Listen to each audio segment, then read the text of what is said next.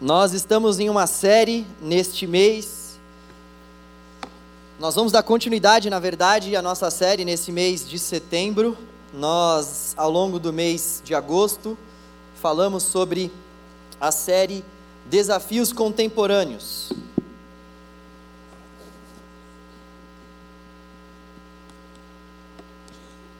E hoje nós vamos dar continuidade à nossa série.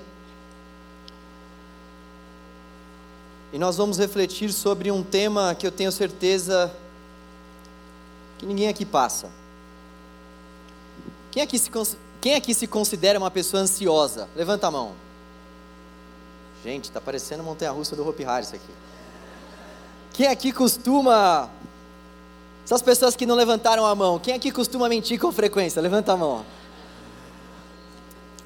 Bom, de acordo com uma pesquisa realizada pela Organização Mundial de Saúde no ano de 2019, antes da pandemia, o Brasil foi, foi tido como o país onde mais pessoas tiveram transtornos de ansiedade. As maiores taxas de pessoas com transtornos de ansiedade se deram aqui no nosso país, por volta de 10% da população. Isso sem levar em consideração aquelas pessoas que essa pesquisa não abrangeu. Isso sem levar em consideração também que depois nós tivemos a pandemia. Essa pesquisa, como eu disse, é de 2019. E tem um relato interessante para a gente entender melhor o que é ansiedade. Nós vamos começar aos olhos da ciência. Olha só o que diz uma psicóloga: sentir-se ansioso é uma resposta natural e temporária do corpo humano a situações de estresse que fogem da rotina. No entanto, nem sempre esses sintomas são passageiros e em níveis proporcionais aos acontecimentos que motivam a preocupação. A diferença da ansiedade normal para a ansiedade patológica, então, a própria ciência vai dizer que existem dois tipos de ansiedade, a normal e a patológica. É que a normal todos nós podemos apresentar no dia a dia. Já o transtorno de ansiedade se caracteriza como sendo uma ansiedade que traz limitações ao cotidiano da pessoa. Ela não, ela não pode, por exemplo, ir trabalhar ou estudar tem o sofrimento físico e psíquico mais intenso e os sintomas não são necessariamente relacionados a um problema específico. Ou seja, existe um tipo de ansiedade que é, é relativamente normal. Eu, por exemplo, vou fazer uma prova amanhã. Só um exemplo, tá? Vou fazer uma prova amanhã, estou ansioso por conta dessa prova. Essa é uma situação normal. Imagina quem vai prestar OAB, por exemplo. Imagina quem vai prestar vestibular. É claro que é natural que o nosso coração fique um pouco mais ansioso por conta da prova em si. Mas o que não é natural, por exemplo, é por causa da nossa ansiedade nós deixarmos de ir para a prova. É natural que algumas pessoas tenham medo de alguns cachorros que sejam um pouco mais, mais fortes, um pitbull, por exemplo. Agora, não é natural eu não sair na rua por causa do pitbull do vizinho, ainda que ele esteja preso. Então, a própria ciência, os próprios psicólogos e psiquiatras fazem essa diferenciação. No entanto, é interessante nós pararmos para analisar que o nosso país é tido como o país que tem a maior taxa de transtornos de ansiedade do mundo. Por que será que isso acontece? A grande verdade é que nós não temos uma única resposta conclusiva a ser colocada para sanar esse problema que existe. A grande verdade é que nós somos ansiosos. E à luz da palavra de Deus, o que importa para nós é nós conseguirmos entender de fato como nós conseguimos enfrentar a ansiedade. Como nós conseguimos lidar com a ansiedade. E a palavra de Deus, ela ela traz para nós um conceito sobre ansiedade, mas não necessariamente o termo em si. E é importante que isso seja posto logo no começo da nossa reflexão. O termo ansiedade não aparece nos escritos originais. Mas por mais que o termo ansiedade não apareça nos escritos originais, uma vez que é um termo datado aproximadamente do século XIX, o texto foi escrito em meados do século I, então realmente nós não vamos encontrar esse termo nos autógrafos originais, mas isso não quer dizer que o conceito de ansiedade, o conceito que foi colocado para essa palavra ansiedade, ele está totalmente visível aos olhos da palavra de Deus. E é sobre esse conceito que eu gostaria que nós refletíssemos. E existem muitos termos ou melhor, muitas aparições a um termo grego que é traduzido como ansiedade em grande parte das versões, que na verdade é o termo merinnaol, merinnal, melhor dizendo. Esse termo é o termo que aparece, por exemplo, lá em Filipenses capítulo 4, versículo 6, quando o apóstolo Paulo diz aos filipenses: "Não andem ansiosos por coisa alguma".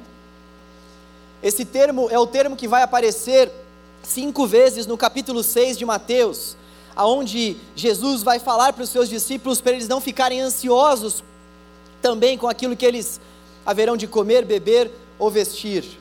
Esse vai ser o texto que nós vamos refletir nessa noite, mas antes de abrir esse texto, eu gostaria de te dar algumas informações introdutórias ainda. E é importante nós termos em mente então que por mais que essa palavra, esse termo não apareça nos originais, esse conceito está bastante visível a todos nós. Nós não podemos dizer que essas versões que colocam a palavra ansiedade estão erradas. É claro que existem algumas versões que não colocam essa palavra ansiedade, não colocam esse termo e preferem usar o termo preocupação. Preocupação. Esse é o termo que mais se encaixa a essa palavra. Todas as aparições dessa palavra, elas podem ser melhor, melhores explicadas através desse viés se nós realmente pensarmos que essa palavra está sendo usada para falar sobre uma preocupação. E eu disse que não é errado essas versões usarem a palavra ansiedade, porque a ansiedade não deixa de ser uma preocupação exagerada com o futuro. Existem muitas pessoas que vão dizer que a depressão é um trauma relacionado com o passado e a ansiedade realmente é isso que nos acomete em relação às preocupações futuras que nós temos. E é interessante nós falarmos sobre esse capítulo 6 do livro de Mateus, que é o capítulo onde essa palavra, merinal, mais aparece, porque o contexto do capítulo 6 vai falar para nós que o que está sendo tratado ali é justamente a preocupação com o amanhã. A ansiedade, então, aos olhos da Escritura Sagrada, é a preocupação com o amanhã, a preocupação com aquilo que ainda não aconteceu. Jesus, no capítulo 6 de Mateus, está falando para os seus discípulos sobretudo a partir do, cap... do versículo 19, que existem muitas coisas de fato que eles não precisam se preocupar em relação ao amanhã. Justamente a partir desse versículo, ele começa a falar, versículo 25, perdão, não 19. A partir do versículo 19, ele está falando sobre riquezas. Ele começa a falar sobre a preocupação com o amanhã, a partir do, cap, do versículo 25, capítulo 6. E antes de nós lermos, preste bastante atenção nessas informações introdutórias. Portanto, então, para Jesus, o ansioso é aquele que fica inquieto. Para Jesus e para a palavra de Deus, uma pessoa ansiosa é aquela pessoa que fica preocupada com aquilo que vai acontecer no dia que ainda nem aconteceu, no dia que ainda nem existe. Essa é a pessoa ansiosa aos olhos da Escritura Sagrada. E à luz desse texto, nós podemos também perceber que nós temos um grande desafio: o desafio de entender que o nosso amanhã pertence ao Senhor. Esse é um grande desafio para nós que vivemos nessa grande metrópole que é a nossa cidade, nesse país que tem essa taxa exacerbada de pessoas que sofrem de transtornos de ansiedade. Um dos grandes desafios que nós temos é confiar que o nosso amanhã pertence a Deus. E confiar que o nosso amanhã pertence a Deus, aos olhos da nossa sociedade, é uma loucura, porque o que muitas vezes nós vemos que é pregado por aí é que nós precisamos fazer de tudo para que de fato o nosso amanhã seja condizente com aquilo que nós estamos fazendo. Então, se nós queremos que o nosso amanhã seja bom, se nós queremos que o nosso amanhã seja favorável a nós, o que nós precisamos fazer aos olhos dos ensinamentos deste mundo não é confiar em Deus, mas é trabalhar, mas é levantar cedo, ir para cima e fazer com que de fato as coisas aconteçam, é fazer por merecer com que as coisas aconteçam. E é claro que isso não é de todo errado, se nós de fato quisermos desfrutar de um trabalho legal, de uma vida bacana, nós precisamos trabalhar. Mas a verdade é que não é só isso. A verdade é que nós não podemos parar nisso, parar no trabalho, parar nessa realização de metas, parar nesse nesse querer cumprir certas coisas para que o nosso amanhã possa ser um amanhã maravilhoso, porque a grande verdade é que o nosso amanhã, ainda que nós venhamos trabalhar, ainda que nós venhamos estudar, ainda que nós venhamos nos esforçar, a grande verdade é que o nosso amanhã não pertence a nós. O nosso amanhã não pertence a nós. Nós somos pó. Nós somos pó. E nós vimos isso em muitas situações nessa pandemia. Quem aqui não perdeu um ente querido, uma pessoa que estava conosco em um dia e no dia seguinte nós recebemos um telefonema, uma mensagem de WhatsApp e essa pessoa não estava mais com a gente? O nosso amanhã não pertence a nós, o nosso amanhã pertence a Deus. E muitas vezes isso é difícil para a nossa compreensão, porque nós queremos coisas palpáveis, nós também estamos diante dessa geração e desse mundo que prega a nós que o amanhã depende de nós mesmos, que o amanhã depende de quem vai entrar no governo, que o amanhã depende da educação, que o amanhã depende de uma série de fatores. É claro que a educação é extremamente importante para que nós venhamos ter um amanhã melhor. É claro que se o presidente entrar e de fato tiver um coração voltado para o povo e administrar bem todos os recursos, nós teremos sim muitas melhorias nessa terra, mas nós não podemos nos esquecer. Nós não podemos nos esquecer que de fato o nosso amanhã pertence ao Senhor, de que todas essas coisas que o nosso coração muitas vezes se atém e abraça, essas coisas, elas são importantes, mas elas não são, elas não são essenciais. O que é essencial de fato é nós confiarmos que o nosso amanhã pertence a Deus.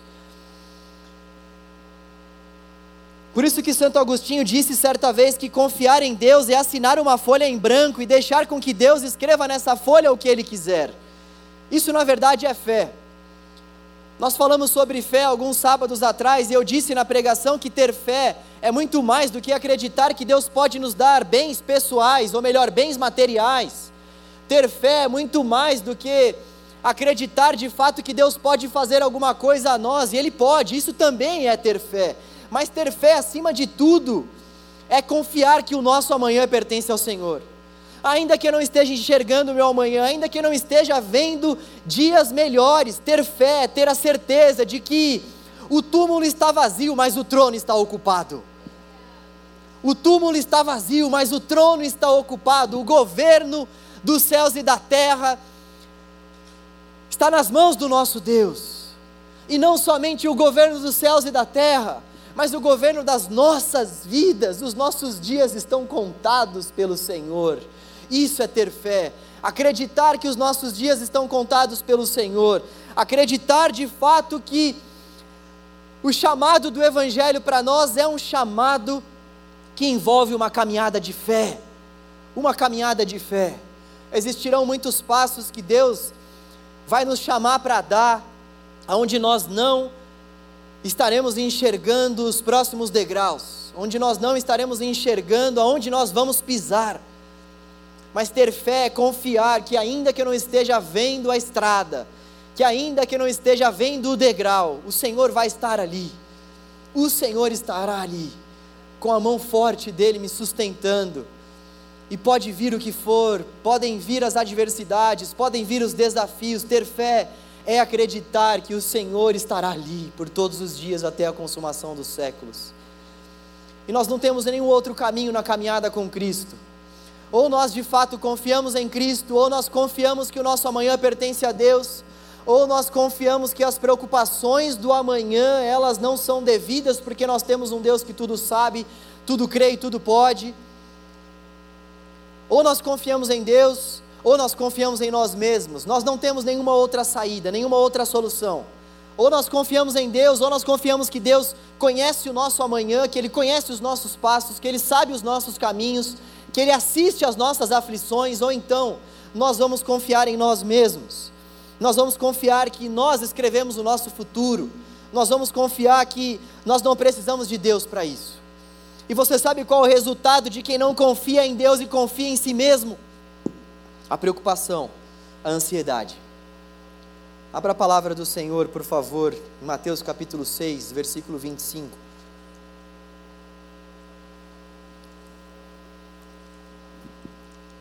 A consequência de quem não confia em Deus e confia em si mesmo é a preocupação, é a ansiedade.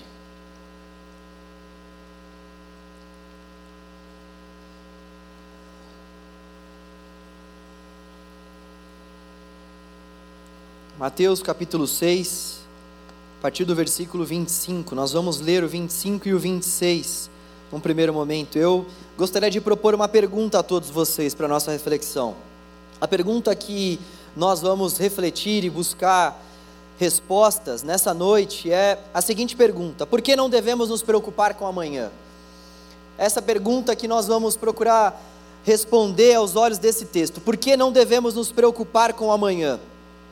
Versículo 25 e 26, em primeiro lugar. Portanto, eu lhes digo: não se preocupem com a sua própria vida, quanto ao que comer ou beber nem com o seu próprio corpo quanto ao que vestir. Não é a vida mais importante que a comida e o corpo mais importante que a roupa? Observem as aves do céu. Não semeiam, nem colhem, nem armazenam em celeiros, contudo, o Pai Celestial as alimenta. Não têm vocês muito mais valor do que elas? Por que nós não devemos nos preocupar com amanhã? Em primeiro lugar, porque Deus sabe das nossas necessidades. Nós vemos aqui que Jesus, ele está mencionando três das nossas principais necessidades básicas: comer, beber e vestir. Ele está tocando em três pontos essenciais para qualquer ser humano. E ele está mostrando para aqueles ouvintes, é importante a gente entender aqui que esse contexto que está dado a nós aqui é o contexto do Sermão do Monte. Jesus está em um, em um lugar mais alto de um monte, discursando a uma multidão, e ele está falando isso a essa multidão, para que essa multidão não se preocupe de fato com aquilo que eles têm que comer, beber ou vestir. Olha só que coisa interessante. Imagina uma pessoa que te chama para um lugar mais reservado e começa a fazer um discurso para você e diz a você: e não se preocupe com aquilo que você há de comer, beber ou vestir. E é claro que essa era uma preocupação daquela época uma preocupação que as pessoas daquela época tinham. As pessoas daquela época precisavam comer. Muitos ali, inclusive, eram pescadores e viviam da pesca. Viviam da pesca para que pudessem se alimentar, para que pudessem ter comida na mesa. Muitos ali precisavam também comprar algum tipo de vestimenta Muitos ali precisavam comprar algum tipo de tecido para que pudessem fazer vestimentas, muitos ali precisavam beber também. Essa era uma preocupação totalmente vigente naquela geração. E Jesus ele começa a fazer uma série de comparações que alguns vão chamar da comparação do maior para o menor. É interessante nós percebermos isso, ou seja, Jesus ele vai falar sobre algo maior para mostrar que tendo Deus dado o maior, ele não se esquecerá de dar o menor. E ele então vai comparar a vida, que é algo maior, com o alimento, que é algo relativamente menor se nós o compararmos com a vida. Então ele começa a fazer umas comparações. E ele diz: "Poxa, se realmente Deus nos deu a vida, como ele também não vai dar o alimento para suprir essa vida que ele mesmo deu?" Se Deus deu o corpo, como Ele não vai suprir também as necessidades básicas desse corpo, como por exemplo as vestimentas? E na sequência ele começa a mostrar que não é à toa que ele sempre foi e sempre será o homem mais sábio da história. Eu fico imaginando aqueles discípulos todos preocupados, conversando sobre dinheiro, sobre comida, sobre bebida, sobre muitas coisas, e Jesus chega e fala para eles: Ei, olhem para as aves dos céus, Olhem para os lírios do campo. Olhem como as aves do céu, elas não plantam, elas não colhem, elas não têm nenhum tipo de depósito. Olha como esses lírios do campo, eles são maravilhosos. Lírios são flores belíssimas. Olha como essas flores são extremamente belas. E ninguém para na frente delas para vesti-las, mas o próprio Deus faz isso. E ele então começa a fazer essas comparações e ele faz, ele faz isso para dizer que todos os dias Deus supre as nossas necessidades, Deus supre tudo aquilo que nós precisamos.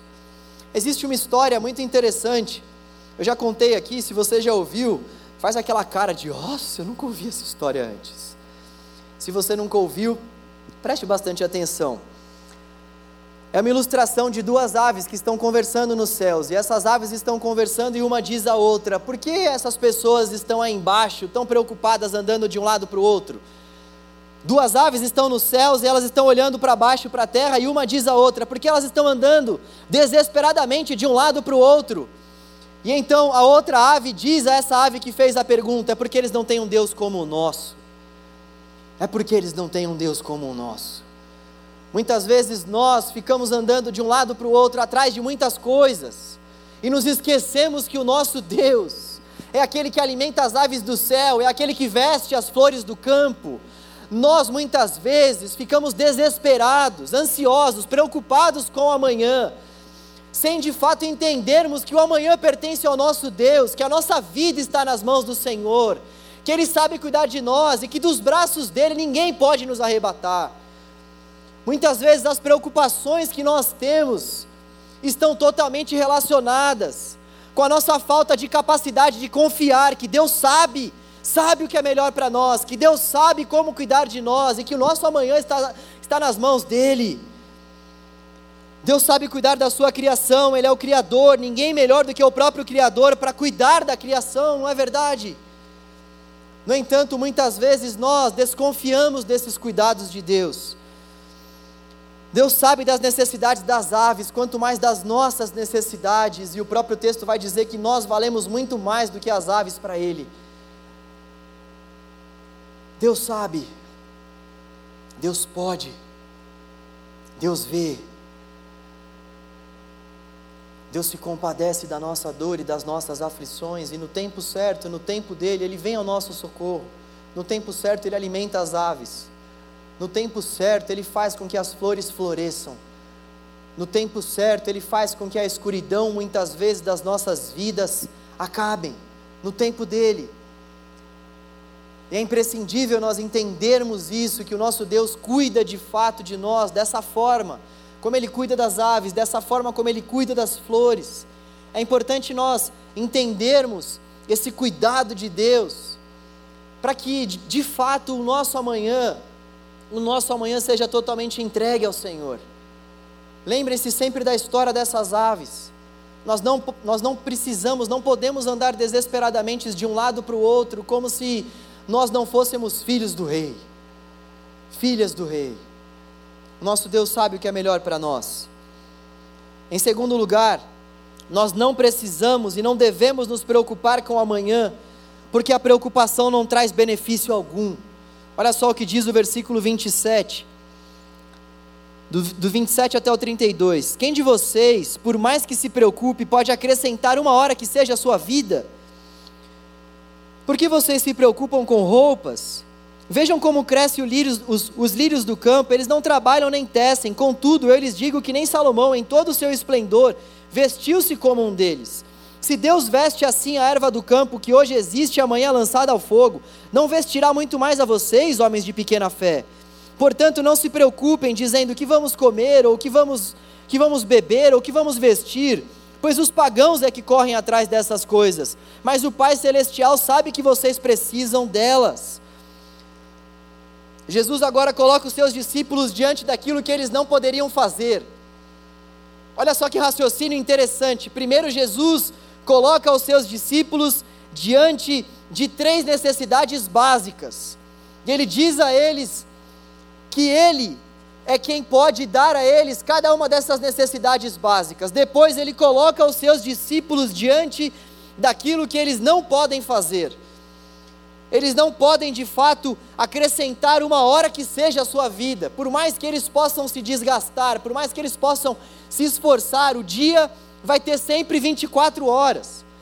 Por mais que eles possam de fato se esforçar, existem muitas coisas que eles não podem fazer. Jesus está colocando eles então diante dessas coisas, que eles nada podem fazer, e a preocupação deles não podia alterar as condições da vida.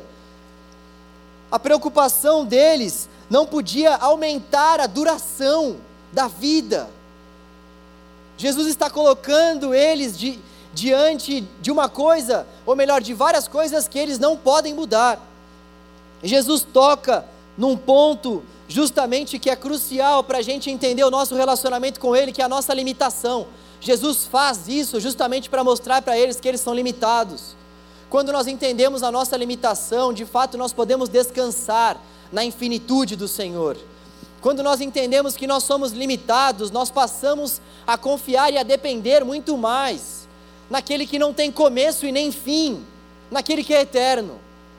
Quando nós entendemos a nossa pequenez, nós estamos muito mais aptos para entender a grandeza do nosso Deus.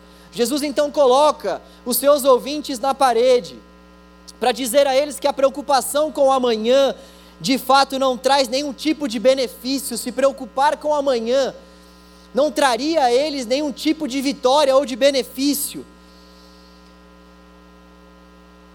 Olha só que coisa interessante. Vamos fazer um teste. Quem pode me apontar o primeiro benefício de uma mente preocupada?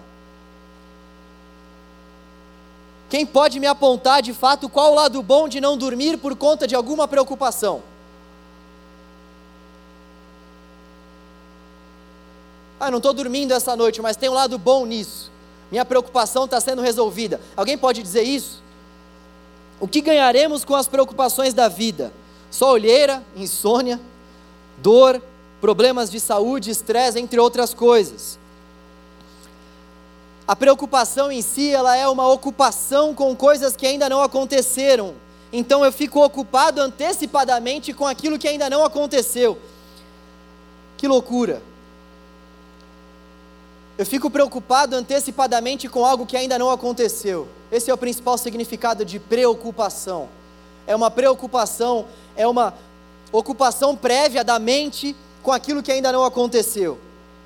E Jesus, com todos esses exemplos, nos mostra realmente o quanto essas preocupações são vãs e o quanto confiar nele, de fato, é o que nós precisamos fazer. O nosso trabalho, o nosso esforço e, acima de tudo, a nossa confiança em Deus podem sim mudar alguma coisa, mas as nossas preocupações não. As nossas preocupações não. Em terceiro lugar, nós não devemos nos preocupar com amanhã, porque já sabemos que o nosso lugar não é aqui. Olha só o que diz o versículo 33. Busquem, pois, em primeiro lugar o reino de Deus e a sua justiça, e todas essas coisas lhe serão acrescentadas. Todo cristão vive esse aparente paradoxo de entender que ao mesmo tempo vive a sua vida nessa terra com os olhos no céu. Vive a sua vida nessa terra, mas tendo a certeza de que não é daqui, que tem uma outra cidadania. Todo cristão, todo cristão tem essa dupla cidadania. E nós não precisamos, não devemos, não podemos nos preocupar com o nosso amanhã, porque nós já sabemos que o nosso lugar não é aqui. Nós já sabemos que a nossa identidade, ela é celestial, ela é dos céus ela foi nos dada pelo próprio Deus. E saber disso, e confiar nisso, e crer nisso de todo o nosso coração, pode nos ajudar muito em meio às nossas preocupações. Saber de fato que o final desse livro já está escrito. Saber de fato que no final o nosso Deus vai triunfar sobre tudo e sobre todos, e que todo joelho haverá de se dobrar diante do senhorio de Cristo.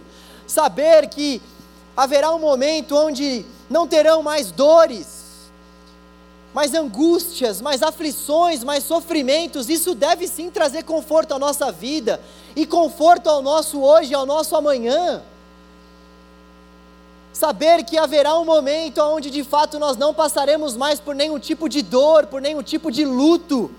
Saber que o nosso Deus nos espera de braços abertos para que vivamos com Ele por toda uma eternidade saber que nós realmente não pertencemos a esse mundo tenebroso, hostil e mau, isso traz conforto, paz e refrigério e alívio às nossas almas.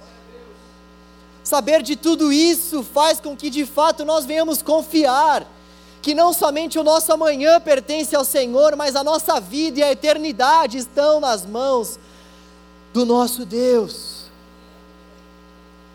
Tudo está nas mãos do Senhor, nada foge do controle do nosso Deus, e por isso que nós podemos buscar em primeiro lugar e devemos buscar em primeiro lugar o reino de Deus.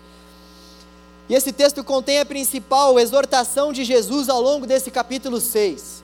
Jesus está preparando o seu raciocínio, Jesus está trazendo uma série de argumentos e esse versículo 33, ele é o versículo que culmina tudo.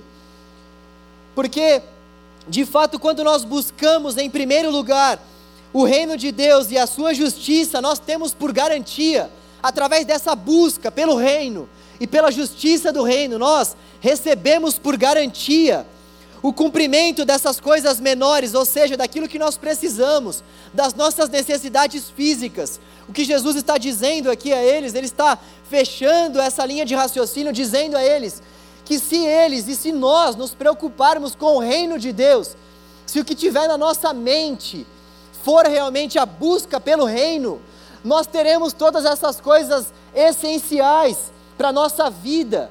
Se nós nos preocuparmos com o reino, se nós buscarmos ardentemente o reino dos céus e a sua justiça, todas essas demais coisas nos serão acrescentadas. A busca pelo reino, então, garante por si só o cumprimento dessas coisas básicas para a nossa existência e para a nossa vida.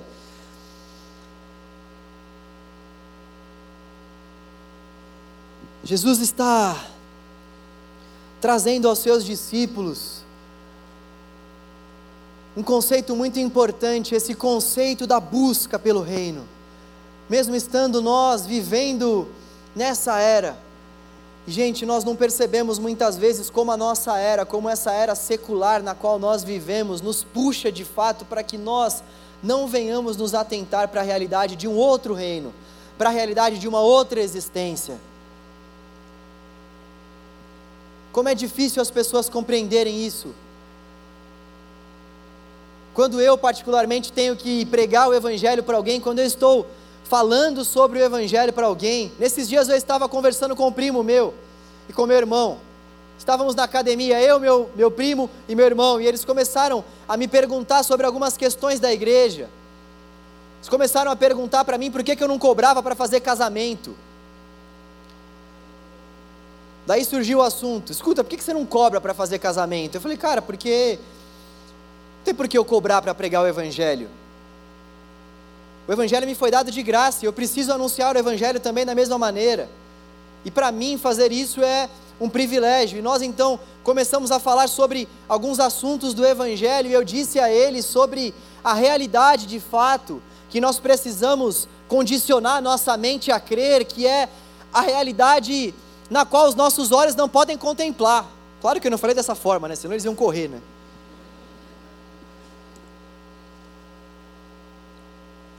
Falei umas gírias, falei uns mano no meio. Mas eles começaram a rir da minha cara. Ah, para, vai, que você acredita nisso? Para que você acredita que existe, existe uma outra vida além dessa e nós vamos estar com Deus por toda a eternidade. Eu procurei fazer um resumo do Evangelho para eles, mostrando de fato que Deus veio ao nosso encontro, ofereceu a si mesmo por amor a nós, porque nós não, nós não podíamos ter, nós não conseguíamos ter esse relacionamento com Deus por conta justamente dos nossos pecados. E quando nós cremos em Jesus, quando nós cremos que Jesus veio morrer por nós, nós herdamos a vida eterna. E esse conceito de vida eterna realmente para eles era um conceito ainda mais diante do contexto onde nós estávamos pessoal malhando, todo mundo querendo pagar de bombadão, e um comparando o corpo com o outro. Eles queriam mais era ter um corpo sarado para esse mundo, para mostrar para esse mundo, para tirar fotos para esse mundo. Então, a cabeça deles com certeza não estava na eternidade. E assim muitas vezes é a nossa cabeça também. E as pessoas à nossa volta, elas nos incentivam o tempo todo para que nós não venhamos buscar o reino de Deus e a sua justiça as pessoas à nossa volta constantemente insistem em nos dizer que não existe nenhuma outra vida além dessa, e se existe, não é dessa forma, com tanto sacrifício assim, com tanta negação assim, com tanta privação assim. As poucas pessoas que ainda acreditam numa vida após essa, não acreditam na cruz, não acreditam que para que nós possamos herdar essa vida, nós temos que negar a nós mesmos. Buscar o reino de Deus vivendo nessa era secular é constantemente negar a si mesmo. Buscar o reino de Deus e a sua justiça vivendo nesse mundo sombrio e tenebroso é todos os dias dizer sim para Deus e não aos nossos pecados. Busquem o reino de Deus. Quando nós buscamos o reino de Deus, quando nós colocamos de fato o nosso pé nesse mundo, mas a nossa mente na eternidade, nós conseguimos descansar na certeza de que o final do livro está escrito. Dá para parar para pensar nessa realidade maravilhosa? O final desse livro já está escrito, nós sabemos o que vai acontecer no final. Nós já sabemos o que vai acontecer no final, isso deve trazer conforto às nossas almas, isso deve trazer alegria para o nosso dia, para a nossa vida. Olha, se nós ouvirmos essa verdade maravilhosa do Evangelho que atesta para nós, que fundamenta para nós, que confirma para nós que de fato o nosso futuro está garantido pelo Senhor se a gente ouve uma verdade dessa. Isso não gera alegria e paz no nosso coração, isso não gera paz para o nosso amanhã. Nós precisamos desesperadamente rever a nossa fé e rever a nossa caminhada. Se essa verdade maravilhosa do Evangelho não toca no nosso coração, nós precisamos de fato rever as nossas crenças, porque essa é uma garantia, é uma garantia que deve de fato fortalecer os nossos dias. Diariamente nós precisamos lembrar a nossa mente desse fato. Eu preciso buscar esse reino, eu preciso buscar o governo de Jesus sobre a minha vida, eu preciso buscar o direcionamento do Senhor desse reino para a minha vida e para a minha existência. Eu preciso viver em função desse reino, que eu já vivo em parte aqui e viverei em sua totalidade na eternidade. Isso não pode, de, de forma alguma, fugir da nossa mente. A busca pelo reino, a busca pelo reino. E em seguida, Jesus ele termina esse trecho dizendo no versículo 34: Portanto, não se preocupem com o amanhã. Não se preocupem com o amanhã. Ele diz isso várias vezes ao longo desse capítulo 6. Ele termina essa linha de raciocínio, ele vai partir para um outro assunto. Ele termina esse assunto dizendo mais uma vez: Não se preocupem com o amanhã, pois o amanhã trará as suas próprias preocupações. Basta a cada dia o seu próprio mal. É loucura sofrer pelo mal que nem existe ainda. A ansiedade, em muitas circunstâncias, é essa preocupação por fatos que ainda não existem. E é importante a gente entender que existe um tipo de ansiedade que é patológica. E essa ansiedade deve ser tratada com medicação, deve ser tratada realmente com profissionais da saúde. Deus também usa profissionais que Ele mesmo levanta que Ele mesmo dá capacitações, que Ele mesmo dá sabedoria para isso, e nós precisamos de fato buscar esse tipo de ajuda. Agora, o que é interessante nós prestarmos atenção é que existe um certo nível da nossa ansiedade, ou seja, existe um certo nível das preocupações que nós temos com o nosso amanhã, que só poderão ser supridas com a palavra de Deus. Buscar ajuda é fundamental buscar profissionais da área da saúde que podem fazer um trabalho multifuncional com pastores, com a comunidade, é muito importante. Agora, existe uma coisa que é imprescindível, uma coisa que é anterior a toda e qualquer ciência, uma coisa que é fundamental a nós: é a palavra de Deus. Eu queria terminar dando algumas dicas práticas para você que de repente passa por algum tipo de transtorno de ansiedade, para você que passa por algum tipo de depressão, de trauma. Em primeiro lugar, confie na palavra de Deus. Acredite que a palavra de Deus de fato é lâmpada para os seus pés e luz para os seus caminhos. Acredite que a palavra de Deus é o poder de Deus para a nossa salvação, para o desenvolvimento da nossa salvação. Acredite de fato que a palavra de Deus precisa ocupar a nossa mente. Existe um outro texto que vai falar sobre essa preocupação com amanhã, que é o texto de Filipenses, capítulo 4. E esse texto é interessante. Dá para a gente extrair desse texto algumas dicas preciosas. Esse texto vai falar para nós não, não andarmos ansiosos ou preocupados com coisa alguma. E depois o apóstolo Paulo vai completando o seu raciocínio. E ele vai dizer Vale a pena abrir aí Filipenses capítulo 4. Abra esse, esse texto, por favor. Filipenses capítulo 4.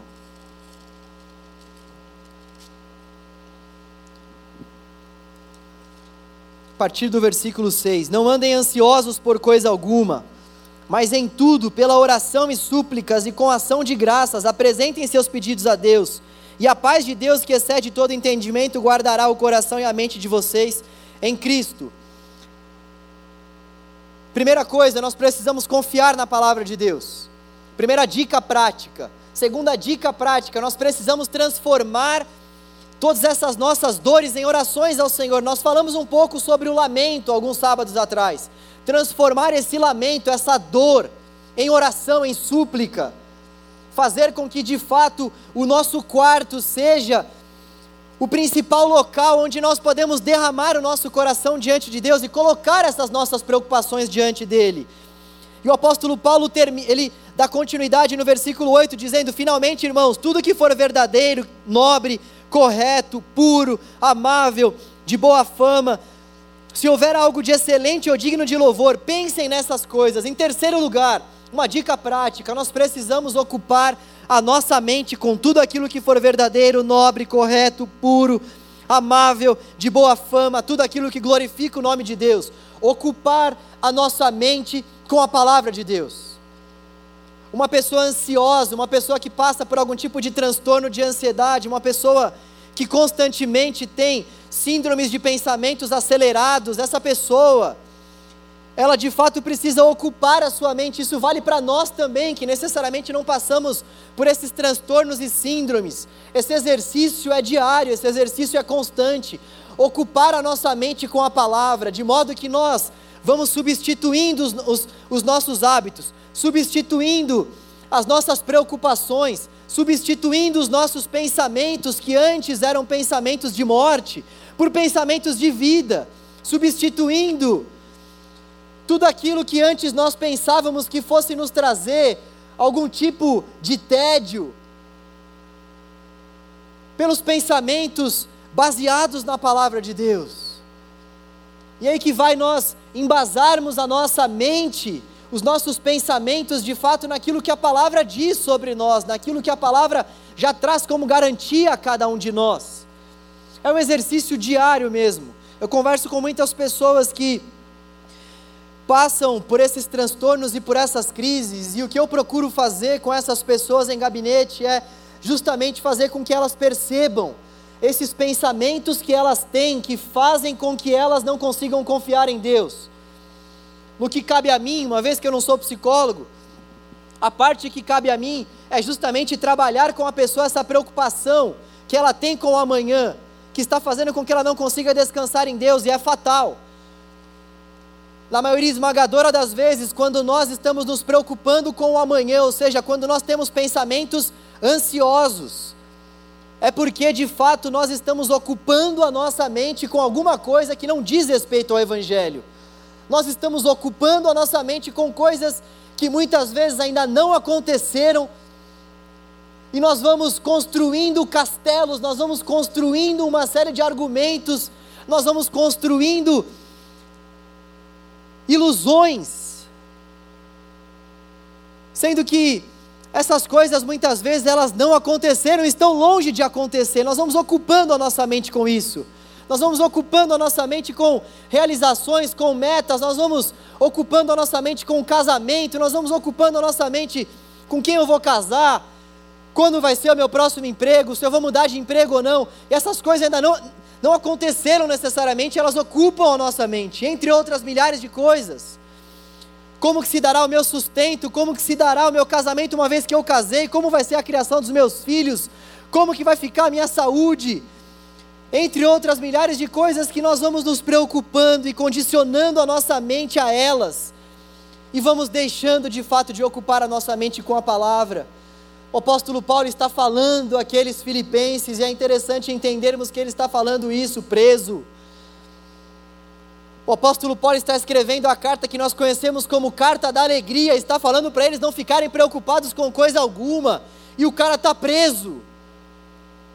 Não fiquem preocupados com coisa alguma, ele está com algemas falando isso. Não fiquem preocupados com coisa alguma ocupem a mente de vocês, com que ocupe a mente de vocês aquilo que de fato for bom, nobre, puro, amável, aquilo que glorificar o nome de Deus. É isso que deve ocupar o nosso pensar. Então, o que eu faço com essas pessoas que vêm até mim é justamente esse exercício de fazer com que elas enxerguem esse tipo de pensamento que está ocupando a mente delas, que está causando transtornos, dores, e condicionem esses pensamentos e substituam esses pensamentos por algo que é puro, pela palavra de Deus. Então, sempre quando você estiver dando uma viajada, volta o quanto antes. Sempre quando você perceber que você está indo muito longe, volta. Procura não ir tanto para a Oceania, vai mais para a América do Sul, está mais perto, aí você volta. Sempre quando você estiver realmente ocupando a sua mente com esse tipo de pensamento, respira fundo, para. Fala para você mesmo: será que isso é verdade? Será que o que eu estou pensando, isso que está ocupando a minha mente, é de fato uma realidade? Será que isso de fato vai acontecer? Ou será que eu estou pensando em algo que ainda nem aconteceu e pode não acontecer? Grande parte dos nossos pensamentos acerca da ansiedade não vão acontecer. São ilusões da nossa parte, são ilusões que a nossa mente vai criando. Um outro conselho, uma outra dica prática: faça exercícios físicos. Grande parte dos médicos que são buscados para que essas pessoas que sofrem ansiedade sejam ajudadas, falam justamente isso. Não está na Bíblia, nós não temos nenhum texto que vai falar de uma forma específica, faça exercício físico. Mas nós sabemos que essa é uma verdade para nós, para o nosso corpo, nós sabemos que esse é um cuidado para o nosso corpo. A Bíblia também não fala de avião e nós sabemos que os aviões eles existem e são bênção para a gente, quando a gente tem que fazer uma viagem a longa distância. A Bíblia não fala sobre muitas coisas, mas isso não quer dizer que essas coisas não sejam verdadeiras. A Bíblia não vai falar de forma específica sobre esse cuidar específico para com o corpo. Os textos que nós temos que vão falar sobre isso não podem ser aplicados para a gente chegar e falar, tá vendo? Faz caminhada. Nós não temos isso. Queria até que a gente tivesse, mas não tem. Mas é muito importante que você faça algum tipo de exercício físico. Isso, isso ajuda, inclusive, para que você possa ocupar a sua mente. Existem muitas pessoas com a mente super ocupada que não saem de casa aí. Não tem como. Como é que você não vai ter a sua mente ocupada com coisas que não prestam, com coisas que têm te feito realmente terem transtornos de ansiedade, não caminharem com o Senhor, se você não sai da sua cama? Eu sei que muitas vezes é difícil, eu sei que ouvir sai da cama é extremamente complicado para alguém que está passando por algum tipo de transtorno. Eu sei disso e você deve buscar ajuda. No entanto, nós não podemos deixar de fato de ocupar a nossa mente, não somente a nossa mente, mas também de fazer exercícios físicos para que o nosso corpo também possa se ocupar. Se existirem profissionais da área física aqui, vocês sabem disso com mais propriedade. O nosso corpo, uma vez que está fazendo exercícios, ele libera uma série de substâncias que são imprescindíveis e cruciais para o nosso prazer, para a nossa vida, para a nossa tranquilidade. Não é à toa que quando você sai, por exemplo, de uma corrida, quando você sai da prática de algum tipo de esporte, você tem uma sensação de alívio. É justamente porque o seu corpo está liberando uma série. Sei lá como eu posso chamar isso, eu quero falar bonito como um cientista, como. E é isso aí. Você entendeu o que eu quis dizer. E eu queria encerrar lendo Romanos 8, 18, que diz o seguinte: Considero que os nossos sofrimentos atuais não podem ser comparados com a glória que em nós será revelada. Considero que os nossos sofrimentos atuais não podem ser comparados com a glória que em nós será revelada. Não é a ansiedade, não é a frustração, não são os problemas e nem as adversidades. Nada pode ser comparado com a glória que em nós será revelada naquele grande dia. Nada, nada, nada pode ser comparado com o fato de que nós vamos encontrar com o nosso Senhor face a face.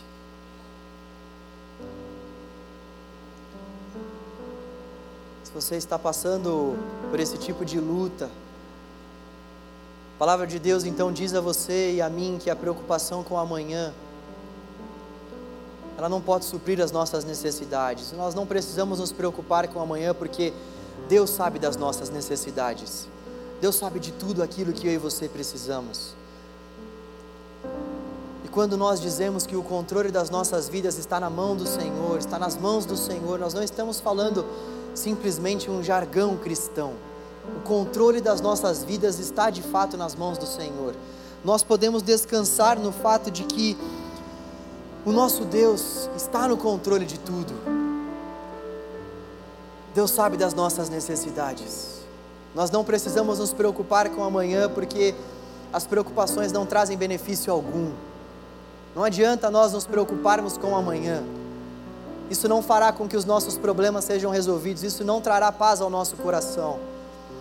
Nós não precisamos nos preocupar com amanhã e não devemos nos preocupar com amanhã, porque nós não somos daqui. Nós não somos daqui. A nossa pátria é brasileira, mas a nossa pátria, acima de tudo, é celestial. Feche os seus olhos, vamos orar ao Senhor.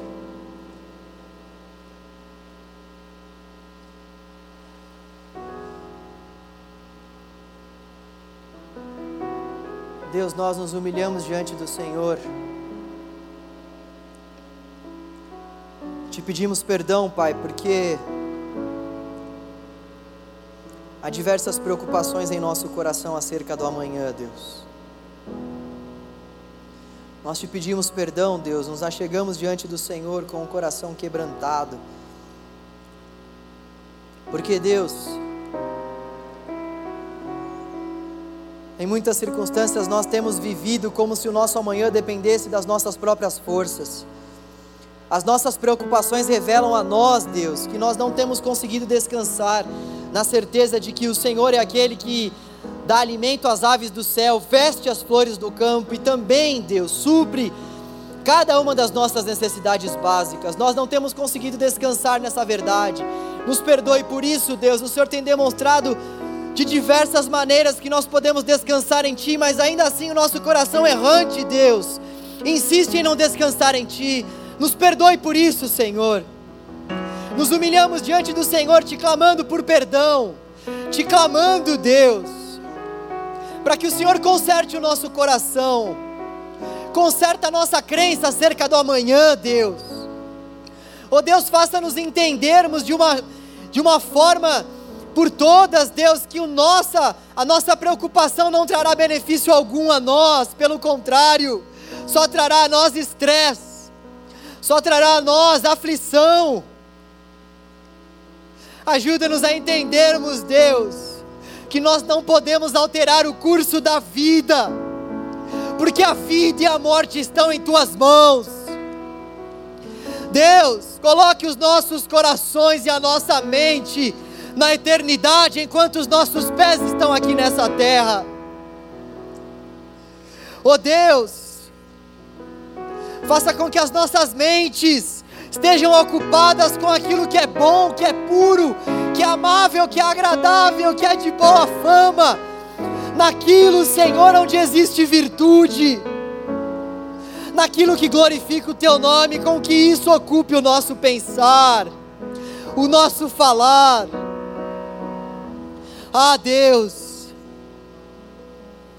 ajuda-nos a confiarmos em Tua palavra, Deus Ajuda-nos a colocarmos diante do Senhor as nossas orações e súplicas, tendo a certeza de que o Senhor nos ouve, tendo a certeza de que o Senhor tem tudo o que nós precisamos, tendo a certeza de que bondade e misericórdia do Senhor nos seguirão por todos os dias das nossas vidas. Oh Deus,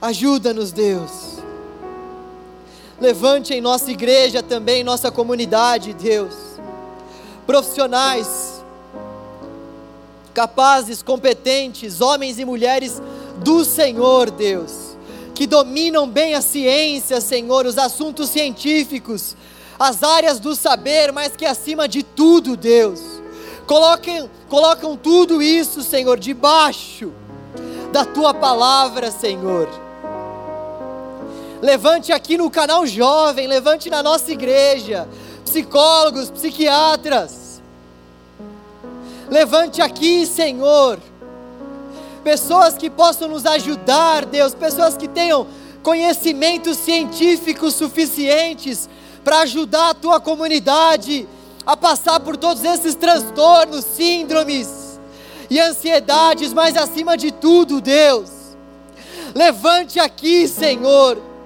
profetas e profetisas do Senhor, Pai, homens que dominam a tua palavra, mulheres que dominam a tua palavra, profissionais, profissionais que colocam tudo à disposição e a serviço do reino, para que então nós possamos crescer de forma saudável e sadia, Deus. É isso que nós te pedimos, Senhor. É isso que nós te pedimos, Deus.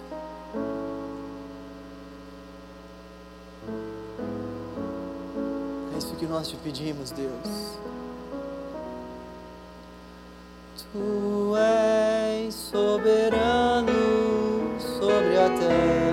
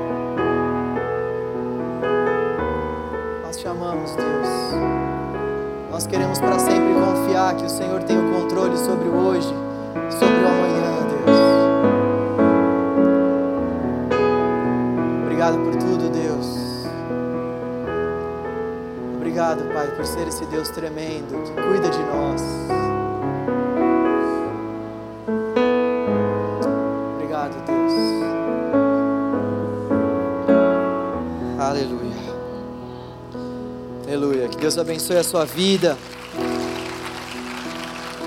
Confesso a você que enquanto eu estava lendo essa mensagem, eu estava pensando no seguinte: Deus, mas isso é algo tão simples. Preocupação não traz benefício, o Senhor conhece as necessidades, eu preciso buscar as coisas do alto, isso é algo tão simples. É algo simples mesmo, mas muitas vezes nós pecamos justamente nessas coisas simples. Imagina só se eu e você de fato confiarmos que o nosso Deus sabe das nossas necessidades, que as preocupações dessa vida não trazem benefício algum e que não vale a pena se preocupar com amanhã porque nós não somos daqui. Imagina, coloca todas as suas preocupações e ansiedades diante dessas verdades.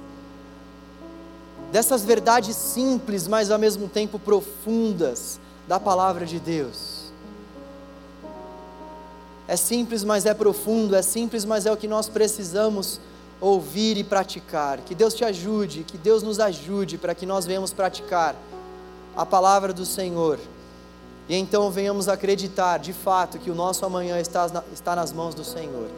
Queria avisar que no próximo sábado, dia 10, nós teremos uma conferência missionária que vai rolar aqui no canal Jovem, a conferência missionária da nossa igreja, vai começar na sexta, dia 9, no culto do UP, às 8. Então, se você quiser já estar aqui Na sexta-feira, pode vir, que vai ser o início da nossa conferência. E no sábado, as nossas células vão acontecer normalmente, tá? Não vai ter nenhuma alteração nas nossas programações das células. E o culto vai começar no mesmo horário, 19 horas, com uma palavra voltada realmente para a conferência missionária. Eu também gostaria que você anotasse aí na sua agenda que no dia 17 de setembro, sábado, nós vamos ter uma vigília no canal Jovens. Dia 17 de setembro, sábado, sem ser o próximo outro, vigília aqui no canal, vai começar por volta de nove e meia, vamos terminar o culto umas oito e meia, vamos comer alguma coisa, já vamos voltar para a vigília que vai começar às nove e meia e vai até meia-noite, meia-noite pouco. Deus abençoe a sua vida, vai na paz do Senhor, valeu, valeu!